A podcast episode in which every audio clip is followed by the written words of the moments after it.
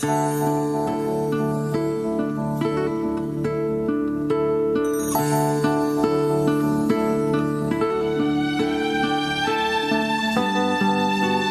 privilegio más de llegar a este punto horario, momento de nuestra reflexión.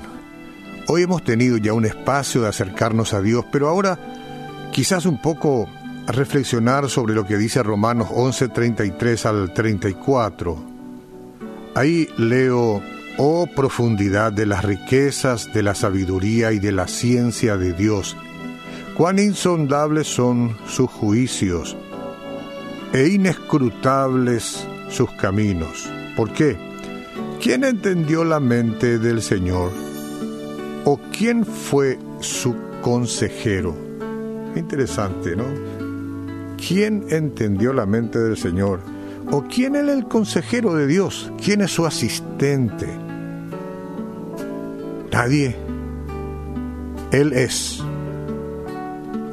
Y debido a que los pensamientos de Dios son mucho más altos que los nuestros, no siempre vemos su bondad en las situaciones dolorosas. Nosotros preguntamos, si Dios es bueno, ¿por qué nos están sucediendo cosas malas? ¿O por qué existe el infierno? olvidamos que su perspectiva es superior a nuestras perspectivas. Entonces, fácilmente lo acusamos de ser injusto. Le pedimos que se someta a nuestras reglas y menospreciamos su gran bondad.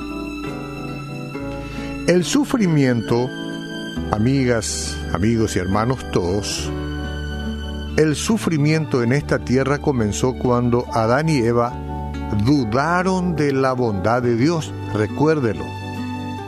La serpiente, ¿qué hizo la serpiente?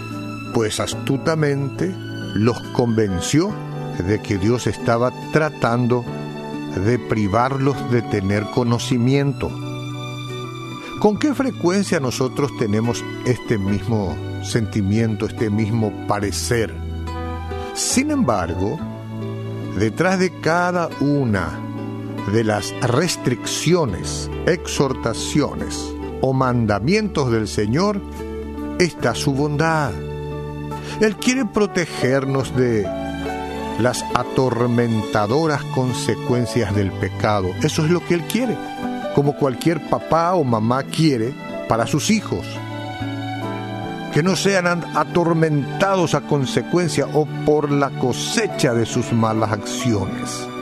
Ese es Dios. Y Él nos creó con libre albedrío para que pudiéramos elegir amarlo, lo cual significa que su voluntad permisiva puede admitir que sucedan cosas malas. Ahí está las respuestas o la respuesta. Las consecuencias del pecado duelen, duelen. Probablemente lo que nosotros estemos experimentando hoy a nivel mundial sea consecuencia del pecado de alguien o de unos cuantos. Y la consecuencia del pecado duele.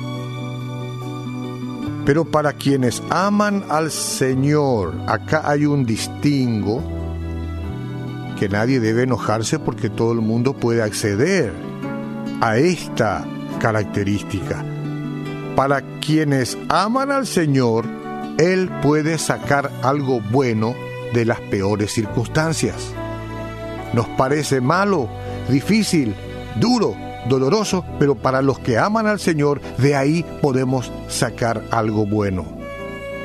Entonces, si usted no puede descubrir la mano de Dios o discernir lo que Él está haciendo en las situaciones difíciles como ahora, recuerde que Él se preocupa por usted y que Él es bueno, siempre bueno, aunque no entendamos sus caminos. Él es siempre bueno y podemos confiar en los caminos del Señor. Esto lo hablamos y así lo creemos en el nombre del poderoso Jesucristo, nuestro Señor. Amén.